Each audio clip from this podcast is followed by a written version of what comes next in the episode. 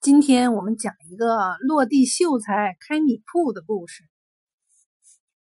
明朝时有个落地的王秀才，科举不中，就想弃文从商。他听说田记米铺的田老板是个生意场上的一把好手，便乔装成乞丐来到米铺前，想来学学人家做买卖的能耐。这时。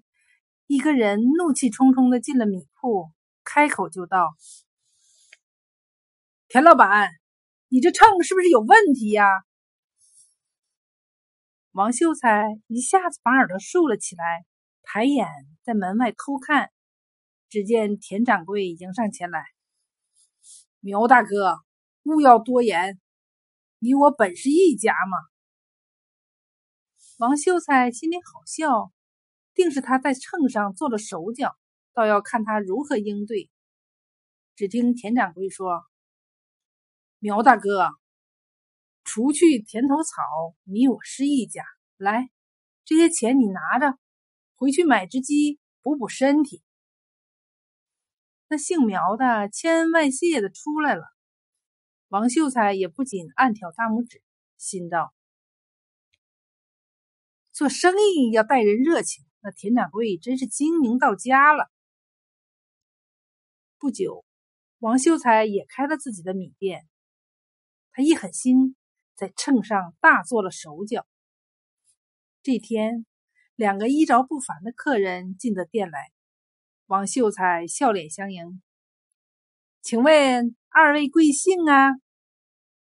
其中一人道：“我姓马。”王秀才一听，失声惊道：“哎呀，我们五百年前是一家呀！”那人道：“老板也姓马。”王秀才道：“不，我姓王。”来人觉得很奇怪。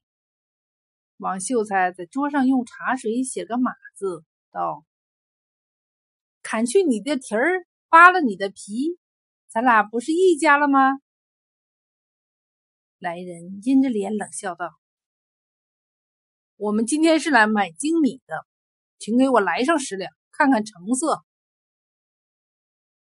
王掌柜有点不乐意了，本以为来了大客户，怎么只要十两？待米到手，马先生的脸色一变，对王掌柜说：“这位是本县知县，我是马师爷。”衙里接到举报，说你这里短斤缺两，坑害百姓。今日一见就知你必非善类，果然是扒皮店。话未说完，王掌柜已是汗如雨下。这时，他忽然想起了县令姓金，于是讨好对县令说：“金县令，咱俩五百年前是一家，放过小人吧。”金县令道。我姓金，你姓王，怎么会是一家？王秀才说：“揭了你的皮，抠了你的心，咱俩不就是一家了吗？”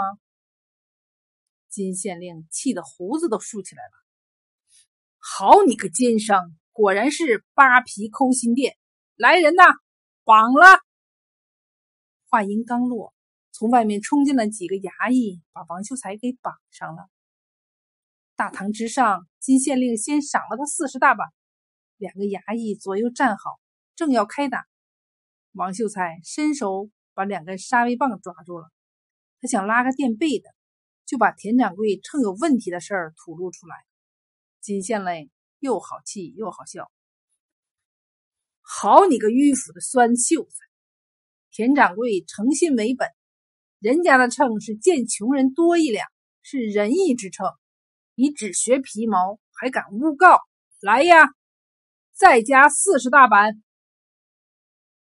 王秀才一听，瘫软在地，叹声道：“田掌柜呀，田掌柜，你可把我这个本家坑苦了。”金县令道：“你姓王，他姓田，乱拍什么亲戚？”